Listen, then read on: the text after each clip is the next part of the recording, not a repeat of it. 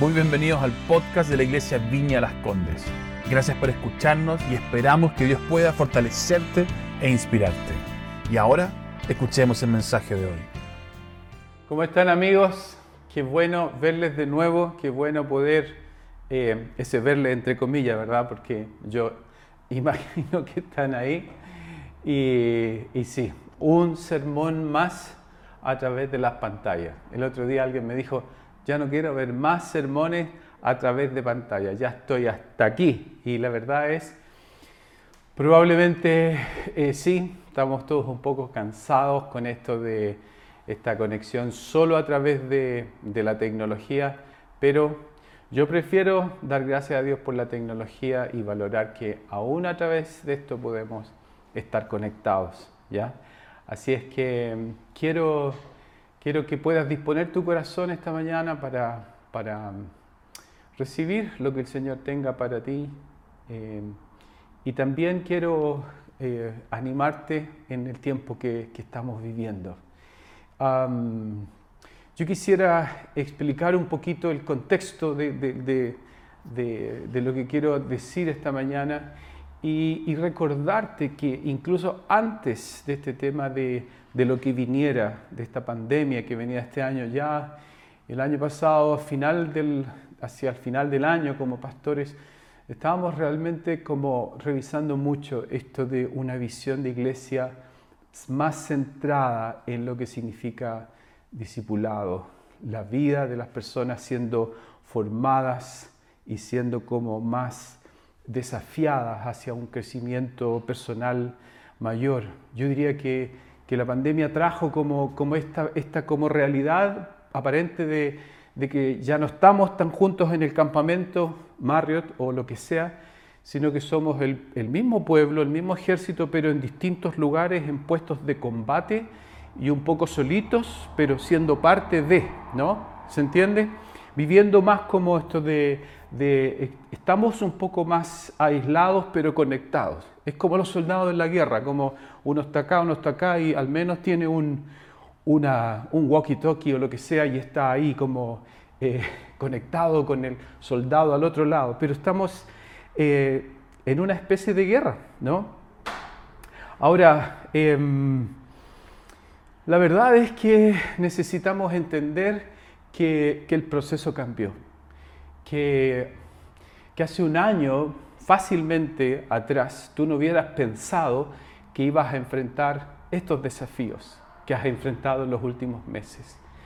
No hubieras imaginado que las, las batallas que vendrían serían más o menos eh, como las que hemos estado viviendo y que pareciera ser que es un tiempo bastante poco poco definible o en términos de plazos, cuándo esto termina y cómo termina.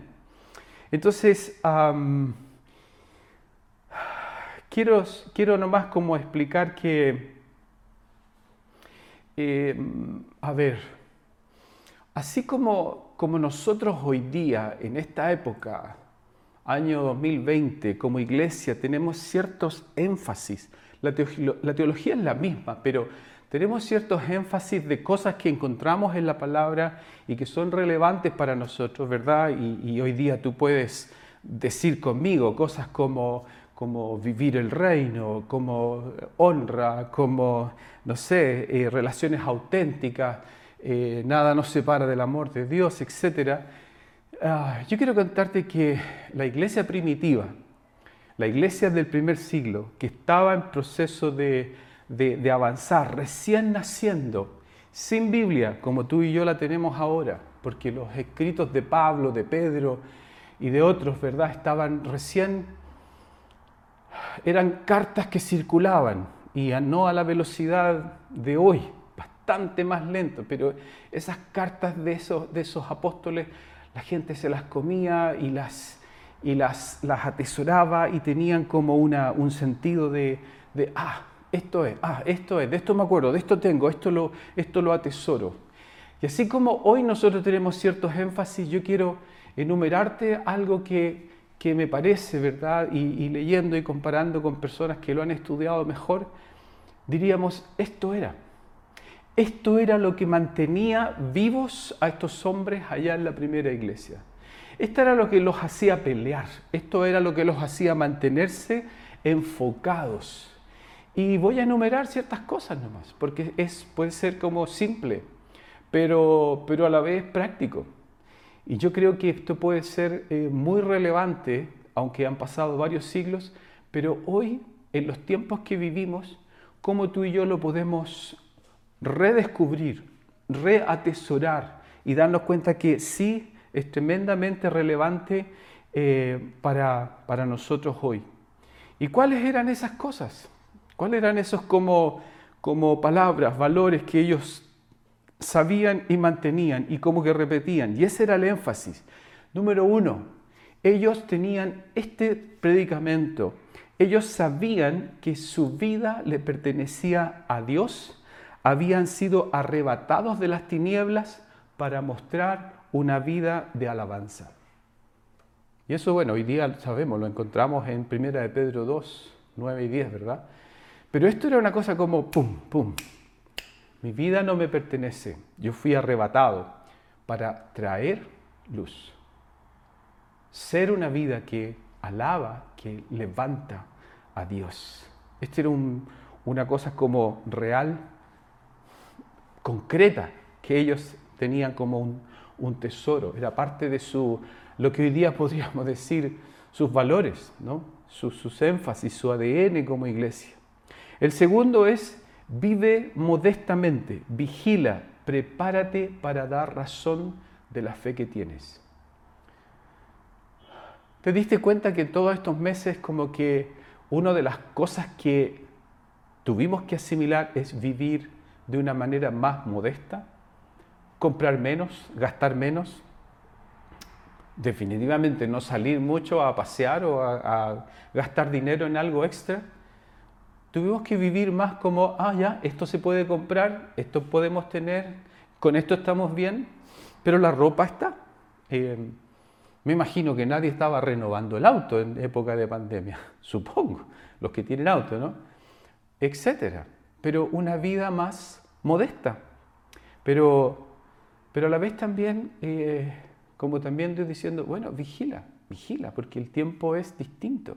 El tiempo es malo, el tiempo es eh, de, probablemente cosas que pueden seguir ocurriendo y que van a venir en contra de la iglesia. Tercero, ser un soldado. Sé valiente, sé fuerte. Sé alguien que pelea, sé valiente, sé fuerte. Pablo hablaba a los efesios acerca de ser alguien que toma armadura, que toma la palabra, que toma, que toma el escudo de la fe, que toma el cinto de la verdad, que toma todos estos elementos y que dice, pelea, pelea. No estamos en un crucero de vacaciones, es más bien un barco de guerra. Esta es una frase de, de John Wimber. Así es que parte de lo que tenemos que recordar en este tiempo es eh, necesitamos valentía en el Señor y pararnos sobre aquellas cosas que, que realmente levantan nuestra vida y nos mantienen enfocados en Dios. Cuarto, haz discípulos, sé un padre. Haz discípulos. Esta fue prácticamente la, una de las últimas palabras de Jesús en Mateo 28, ¿no? Cuando dice, vayan por todo el mundo y hagan discípulos. Yo te pregunto, ¿cuánto tiempo llevas tú en la fe y cuántas personas te siguen? ¿Cuántas personas estás acompañando que tienen una fe nueva y que estás tú ah, desafiándolos a crecer con los recursos que tengas? A veces pensamos que necesitamos mil etapas de formación. No, necesitamos compasión y que la luz que ya Dios nos da, esa luz la compartimos. ¿Recuerda la mujer samaritana? No hizo mi experiencia con Dios y después de una conversa con Jesús, ella va y prácticamente evangeliza y alcanza a toda una aldea, a todo un pueblo. Así es que, ¿qué tienes y que lo que tienes sea aún más fuerte en ti de lo que Dios te ha dado a través de compartirlo, a través de entregarlo. Sea un padre. ¿Cuánta gente, verdad? Y es, un, es una, yo diría, un sentido de deformación de mucha iglesia cristiana hoy día, donde personas nacen como que empiezan a creer en el Señor, caminan, empiezan a, como a abrazar la fe, pero nadie los toma como hijos espirituales. Como que es fácil engendrarlos, pero no es fácil para muchas personas tomarlos en serio. Así es que paternidad espiritual es un, es un, un proceso increíble, poderoso, y es a lo que Dios nos llama y recuerdo años atrás que cuando yo conocí, me convertí a los 13 años, ¿verdad? Eh, bueno, creo que viví todo lo que, lo que me impactó de la vida cristiana, lo, lo, asimilé, estuve en una iglesia por mucho tiempo. Eh, entonces, bueno, llegaban otros jóvenes a la iglesia, compartíamos y todo eso. Eh, de esa iglesia en que me convertí salí años después y años más tarde, años, años más tarde, yo me encontré con un grupo de amigos de ese tiempo, que nos habíamos conocido de, esa época. Y, uno de ellos, ¿verdad? Em, había algunos que no eran parte, y uno de ellos me presentó al resto del grupo y dijo esto. Bueno, dijo, este es Alejandro, y él fue quien, aún teniendo sus 15 años, él me discipuló. Y yo quedé como, ¿en serio yo hice eso? 15 años, yo no era pastor, no era líder de nada, no tenía ningún título, ningún rótulo, ni, ninguna cosa, como muchas personas a veces piensan que así funciona. Pero para este hombre eh, fue así, él llegó a la iglesia, él conoció a Jesús y él sintió, o en su punto de vista, yo fui la persona que lo... Eh, formó, lo encaminó, lo acompañó. Y claro, después vino a mi cabeza como, sí, claro. Me acuerdo muchas veces que después de alguna reunión teníamos una larga caminata con él, con mi amigo. Pero yo lo consideraba mi amigo. Caminábamos hasta su casa o a alguna otra parte o en un parque y hablábamos y, y, bueno, y era una, una manera de caminar juntos. Pero digo esto para que no hagamos de este proceso algo más complejo o más complicado, porque no lo es. Es vida que transfiere vida. Otra gran frase de esta época para la iglesia primitiva es vive bajo la persona de Jesús como Señor. En esa época la iglesia no hacía mayor énfasis en, ah, Dios me salvó, ahora espero mi momento cuando parta la eternidad y allá me voy al cielo. No, ellos entendían que si recibían a Jesús, lo recibían para realmente un cambio de vida, si se bautizaban, eran tiempos muy peligrosos, su vida corría riesgo y en ese proceso ellos entendían que su condición era de Em, caminar sin vacilar bajo Jesús como el Señor de sus vidas, el amo, el dueño. Entonces, nada, era como parte de. No escuchamos tanto eso hoy día, ¿no? Como Jesús, el Señor. Vivimos bajo el señorío, vivimos bajo su, su dominio, su mando, su, su regla, lo que Él dice, lo que Él manda. Entonces es un buen punto. Lo siguiente, no des lugar al diablo, porque los que imitan a Jesús son intocables. Me encantó esto. No dar lugar al diablo. Em, y esto me hace pensar en, bueno, toda esta historia increíble de toda esta mafia en Chicago hace muchos años atrás, tal vez en los 30, Em, donde la verdad los únicos que pudieron como hacerle frente a esta mafia y derrotarla era un grupo de policías, ¿verdad? Y personas que, que incluso crearon una serie que se llamaba Los Intocables. Y básicamente, ¿por qué eran intocables? Porque no se corrompieron, porque no se vendieron, porque realmente pudieron tener el testimonio para enfrentar, para realmente derrotar a este gran enemigo que lo corrompía todo. Así es que tenemos esa batalla. Lo siguiente, pelea por lo bueno, pelea por, por lo honesto, por lo amable, pelea por la fe. Eh, Pablo dijo esto a, a Timoteo, pelea, pelea la buena batalla. Es una buena batalla.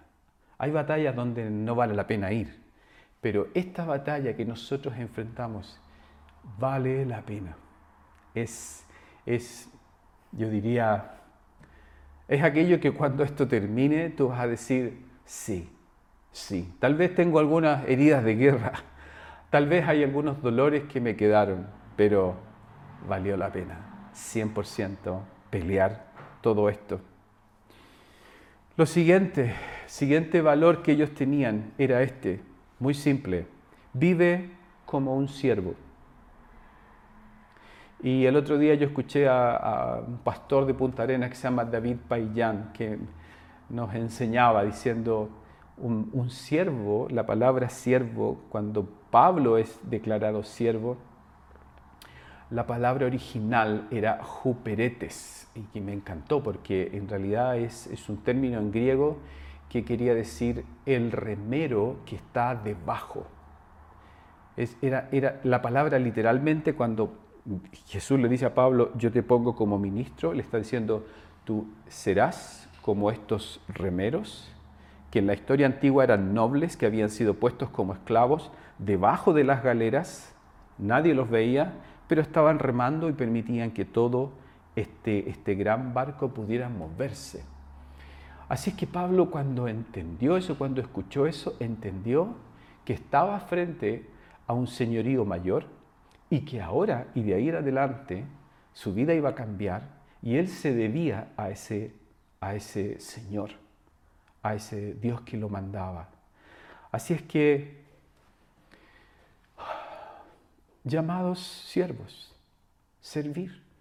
Eh, el que sirve y sirve porque ama no se equivoca. El que sirve y sirve con un corazón genuino desde, lo que le nace porque Dios lo sopla, eh, la verdad es libre. Es libre en Dios para servir. Porque no está haciendo algo para ganar algo.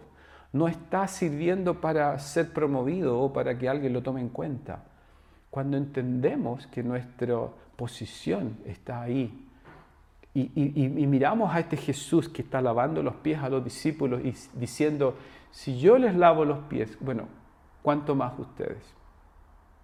Porque ustedes me llaman Señor y lo soy, pero mi señorío se basa en el servicio. Así es que cuando tú y yo lo entendemos, podemos como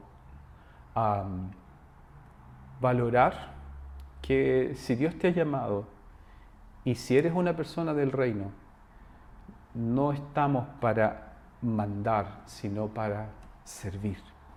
Así es que que sea un valor en esto también desafiándonos a nosotros. Lo siguiente, y ya está casi terminando con esta lista, que no, es tan larga, ya son uno o dos puntos más, pero esto es todo. Eh, tu cuerpo es un templo, sé un sacrificio vivo. Esto Pablo lo dice en Romanos capítulo 12, versículo 1. ¿no? Vivimos una época en que sí, esto es, esto es un desafío. Vivir eh, tomando y rescatando esta verdad. Nuestro cuerpo es un templo del Espíritu Santo, es algo que Dios tomó y Dios nos llama a hacer un sacrificio agradable delante de Él. Y este es un desafío y una batalla aquí, yo conmigo, tú contigo, como para día a día, ¿verdad? Em, caminar y enfocarnos en, en esta realidad. Lo siguiente es crucifica las obras de la carne. Gálatas habla acerca de esto. tenemos una batalla contra situaciones, contra pecados, contra tentaciones, contra todo esto, y probablemente eso no va a, no va a acabar nunca. Es, es parte de todo esto, pero necesitamos volver a mandar esto fuera, volver a Dios, luchar contra esto y fortalecernos en Dios afirmar nuestra condición de hijos de Dios y que el Espíritu Santo habite y more y descanse y repose aún más en nuestros corazones.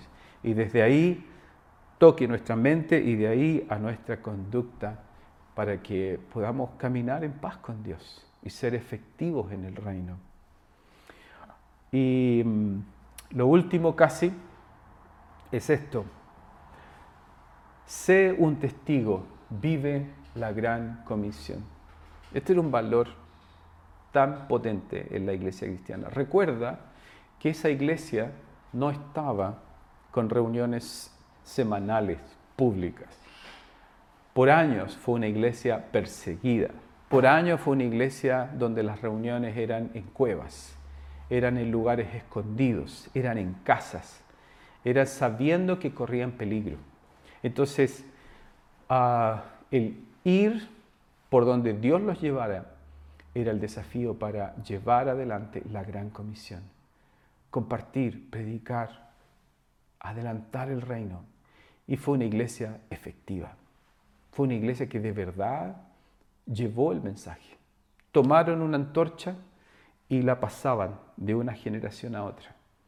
Y llenaron el mundo conocido con la fe. Así es que todos estos eran, yo diría, básicamente las cosas que los cristianos de esa época mantenían y repetían y, guardaban y cuidaban y decían, de esto se trata, esto es, en esto caminamos. Yo no sé cómo viene el tiempo más adelante, yo no sé qué va a estar pasando en términos de lo social, lo político, lo económico, pero vivimos inestabilidad. Nadie sabe exactamente cómo viene. Pero siento que estos desafíos de volver a los valores de la iglesia primitiva son relevantes. Y quiero detenerme, porque vamos a tener Santa Cena más adelante, pero quiero detenerme en un aspecto, un valor de esta iglesia primitiva que creo que hoy es relevante para los tiempos que vivimos. Y es este, mantente orando y en comunión con otros creyentes. Algo que, creo que esta pandemia ha generado como una mm, cierta tensión es que al recluir familias en casa, muchas familias, eh, me he enterado y sido tema de noticias también, eh, han tenido crisis porque la verdad no hacían vida de familia. Es decir, el papá todo el día fuera, la mamá todo el día fuera, los niños todo el día fuera la escuela, escuelas con horario hasta tarde. Así es que la casa era un lugar de regreso o de convivencia parcial desde 6 de la tarde, donde, o 7 u 8 en algunos casos, ¿verdad? Dependiendo. Pero en este tiempo es como que ha sido, estamos todos juntos en una casa y tenemos que saber convivir. Y, claro, Años atrás eso habría sido, obviamente desde la perspectiva de cualquier familia del siglo X, siglo XII, lo más normal. Estamos siempre en casa, somos familia, pero no para nosotros en, este siglo, ¿no? donde cada cual hace una vida afuera. Y, claro, y algunos han dicho esta frase como, para los matrimonios, ¿verdad? Como en la pandemia o terminamos separados o embarazados. Bueno, yo creo que es mejor embarazada. Pero, pero ¿por qué esta verdad? Porque ha habido desafíos de, de, caminar juntos, de, entenderse juntos. Y creo que una de las cosas que, que a veces em, necesitamos reenfocar es que em, eh, para tener comunión muchas veces necesitamos caminar en perdón real el uno con el otro. Cada vez que tomamos la Santa Cena, em, por lo menos entendemos esto, que para cenar, para comer los elementos necesitamos estar en comunión unos con otros, ¿no? Em, entonces, esta, esta realidad de, caminar en comunión pasa por experimentar la realidad del perdón, de caminar en, que estamos al día, estamos a cuenta. Y, sí, yo creo que esta es una, es una realidad poderosa y yo te recomiendo, hay libros de John Arnott sobre el perdón, de, de Penn Clark sobre el perdón, que son geniales, son buenísimos. Pero hoy día yo quisiera hacer énfasis en algo que me parece que no es tan, tal vez no lo hemos aclarado tantas veces. Y muchas veces como pastores, como que a veces miramos y decimos, o líderes, ¿verdad? Eh, bueno, hay personas que tienen problemas porque, bueno, no perdonan, falta de perdón, ¿verdad? Y, a veces sí, sí es cierto, eso puede ser. Y nosotros como, como individuos vivimos bajo esta, esta realidad de que el Señor Jesús nos perdonó. Pero como familias en casa, como familias en la iglesia, eh, necesitamos caminar sanamente en la realidad de pedir perdón y ser perdonado. ¿Y qué es esto? yo creo que cuando ese, ese punto se, hace demasiado simplista, perdemos el foco del valor que esto tiene. Y, como digo, esto tiene dos lados, el que pide y el que perdona, el que pide perdón y el que perdona. Y a veces hemos hecho un sobreénfasis en esto, tú tienes que perdonar, porque si tú no perdonas, tú vas a estar mal. Pero creo que no hemos hecho suficiente énfasis en esto. Tú tienes que pedir perdón y tienes que entender qué significa eso. Y la verdad, a veces me, parece que hay tipos de personas que piden perdón que es como que, bueno, mm, ups, perdón, no me di cuenta. Como que, sorry, dicen algunos, ¿verdad? Como pero la verdad no hay ningún sentido de, que lo sienten, no hay ningún sentido de que estén sinceramente sintiendo algún tipo de dolor. O, bueno, u otros que dicen, pucha, te pido perdón, perdóname y, y, perdóname, porque si tú no me perdonas, Dios no te va a perdonar a ti, así es que estás sonado, así que tienes que perdonarme, ¿no? O el otro que puede decir como, y aquí puedo parafrasear, decir, bueno, te pido perdón porque yo, bueno, te mentí, te, te deshonré o hice esto, le quité algo, pero la verdad no tengo interés o no muestro interés en restaurar nada. Y eso creo que no es correcto. Eso creo que no está bien. Ah, la verdad es, creo que esta parte necesitamos como refrescarla. Y, digo esto porque sí, creo que, que va a ser bueno cenar esta mañana como familia ahí donde tú estás, o como pareja, o como padre, hijo, madre, hijo, esposo, esposa, o como puedas. Aún si estás solo, considera esto respecto de, de, tu vida con otros. ¿no? Em, a veces de verdad, como siento que esto de de disculparse con otros pasa a ser una cosa media facilista. En nuestra cultura, por lo menos en mi época, hace 20, 30 años era más común, muy normal tener en mi casa o en tu casa un libro que no es tuyo y no devolverlo. O no sé, una música de alguien más, un CD que, que no es mío y yo sé que no es mío y sé que debería devolverlo, pero no lo devuelvo.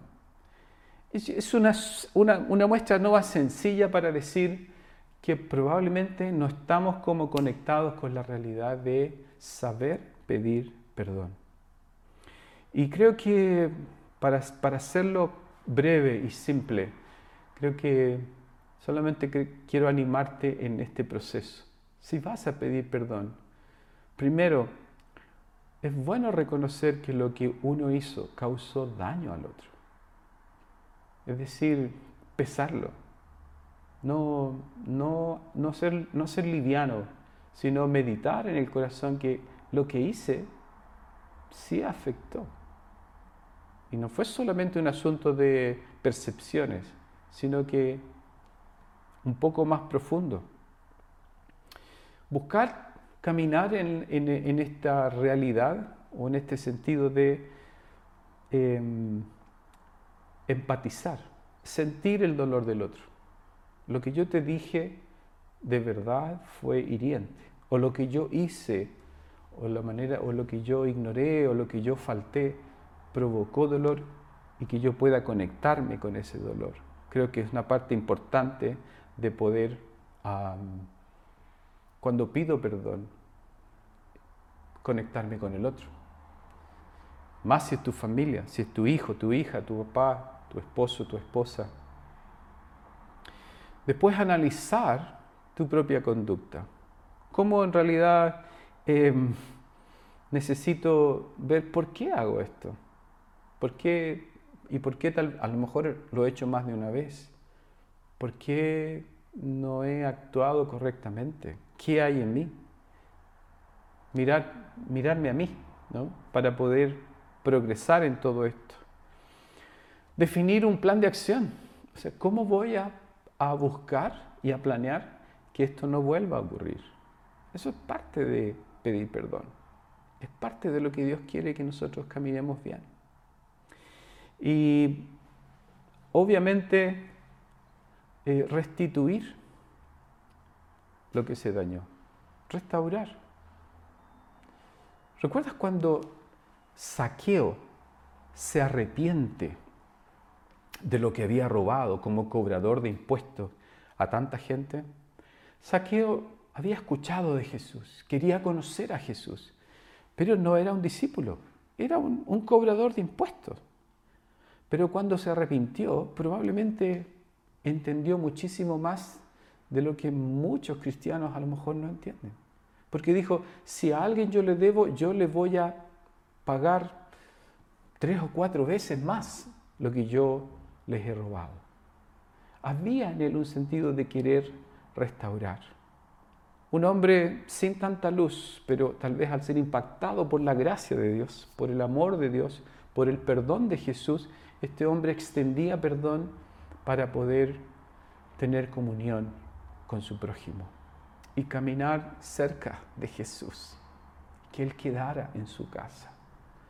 Así que esta mañana, queridos, he querido como hacer este especial énfasis porque me gustaría que, yo sé que ya ustedes tienen sus, sus elementos en casa, pudiéramos como cenar juntos, pero de nuevo, si necesitas como caminar en alguna de, este, de, esta parte, especialmente esto último de saber si tienes que pedir perdón, no hacerlo de una manera tan como, bueno, pucha, perdóname, sorry, no, sino más consciente, con mayor cuidado.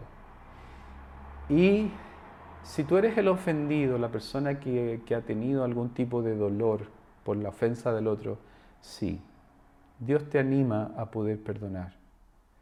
Pero si tú eres el que pide perdón, no, no empujes, sino espera, bendice, intercede, empatiza. Así que vamos a orar ahora antes de, al tomar estos elementos y dar gracias a Dios que podemos cenar juntos. Padre, gracias porque estos elementos representan tu obra perfecta en la cruz, tu amor, tu gracia, tu perdón que recibimos, Señor, tantas veces. Y guíanos en este día, Señor, a caminar volviendo nuestro corazón los valores de nuestra vida, Señor, como esta primera iglesia que estaba siempre alerta y que probablemente, Señor, no tenían este deseado anhelo, este, este, este necesidad, Señor, como hoy día entendemos de caminar con otros, ver a otros, compartir con otros. Y, Señor, al estar más solos, más, más aislados, Señor, fortalece nuestra vida. Y sánanos, Señor, a través de las experiencias de el perdón. Yo lo pido, Señor, en el nombre de Jesús. Amén. Amén. Amén. Así es que la noche que Jesús fue entregado, la Biblia dice que Él tomó el pan y lo partió y les dijo, coman, porque este es mi cuerpo que es roto por ustedes, y hagan esto en memoria de mí. Así es que Jesús te damos gracias por poder compartirlo. Tómalo ahí como familia, tómalo ahí como si eres papá y estás con toda tu familia, hágalo con ellos. Si eres marido, hágalo con tu esposa. Si eres mamá solita y estás ahí con tus hijos, como sea, pero hágalo. Mire los ojos de la persona y comprometa comunión, comprometa una vida sin nada. Amén. Así que gracias Jesús por tu sacrificio. Gracias Jesús por tu cuerpo roto por nosotros que nos trae sanidad y restauración. Amén.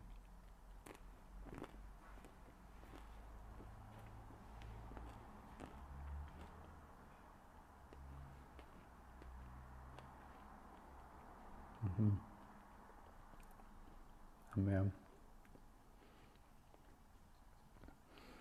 De la misma manera, Jesús tomó la copa y dijo a sus discípulos, este es mi cuerpo, este es mi sangre, perdón, es derramado por ustedes. Así que al tomarla, la toman en memoria de mí. Esta sangre habla de la capacidad del Señor de cubrir nuestros pecados. Es una sangre preciosa que nos limpia, que nos sana, que nos perdona, que nos, que nos restaura. Así es que la tomamos con gratitud. Compártela ahí con tu familia, tómala y sé tan, tan agradecido del amor de Dios. No sin comprometer tu vida a estar en comunión con tu familia, a restaurar, a sanar, a vivir en, en un perdón libre. Amén. Tomamos la copa del Señor.